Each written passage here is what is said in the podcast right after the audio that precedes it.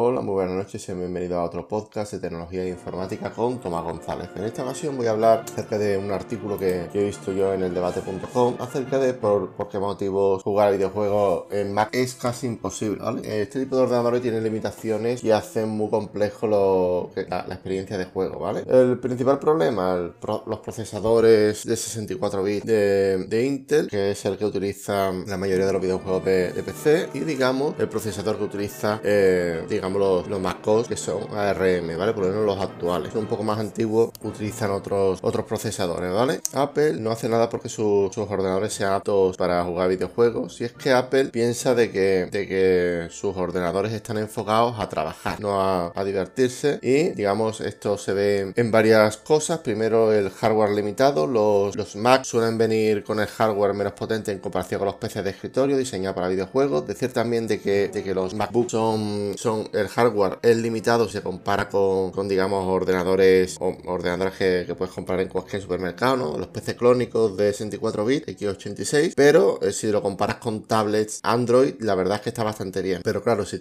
quieres, si quieres competir contra los Windows y quieres jugar, evidentemente esto no te, sirve, ¿vale? Otro de, los elementos que los cuales hacen difícil el uso de, de los MacBook es la tarjeta gráfica, ya que la mayoría utilizan tarjetas integradas en lugar de tarjetas gráficas dedicadas y digamos las, los Mac, los MacBook que incluyen este tipo de gráficas son bastante más caros que los, que los básicos, ¿no? que los normales. El sistema operativo Mac, OS no es tan compatible con, con, los juegos como Windows y el calentamiento. Ahí los MacBooks tienden a calentarse rápidamente durante sesiones prolongadas de juego y digamos que, los periféricos no suelen tener tantos puertos y opciones de conectividad como el resto de los ordenadores. O sea, es una aventura, por ejemplo, poner un, un mando, a menos que sea por Bluetooth. Y también por Bluetooth muchas veces también puede ser una según, según si, si lo pilla el Bluetooth de, de, de MacOS no, porque hay algunos dispositivos de Bluetooth que no funcionan en, Mac, ¿vale? Bien, otra cosa que voy a comentar acerca de los procesadores x86 y ARM, ¿vale? Decir de que son dos arquitecturas totalmente distintas, eh, son incompatibles entre sí, aunque hay formas de hacerlas compatibles, ¿vale? Una, una de, de, estas formas de hacerlas compatibles mediante las, digamos, las máquinas virtuales, ¿no? Lo que viene siendo Java, Python y todos estos sistemas que, que de alguna forma hacen de lenguaje intermedio entre, entre el ensamblador de estas máquinas y lo que viene siendo el, lenguaje humano. ¿no? Los procesadores tienen un sinfín de funciones, ¿vale? Se, considera el cerebro del ordenador. Decir que, los ordenadores x86 se utilizan para los ordenadores sobremesa, mientras que ARM se, utiliza, se utilizaba hasta, hasta que Apple decidió usarlo para, ordenadores por portátiles, ¿no? Utilizaban ARM, ¿no? La, mayoría de, los,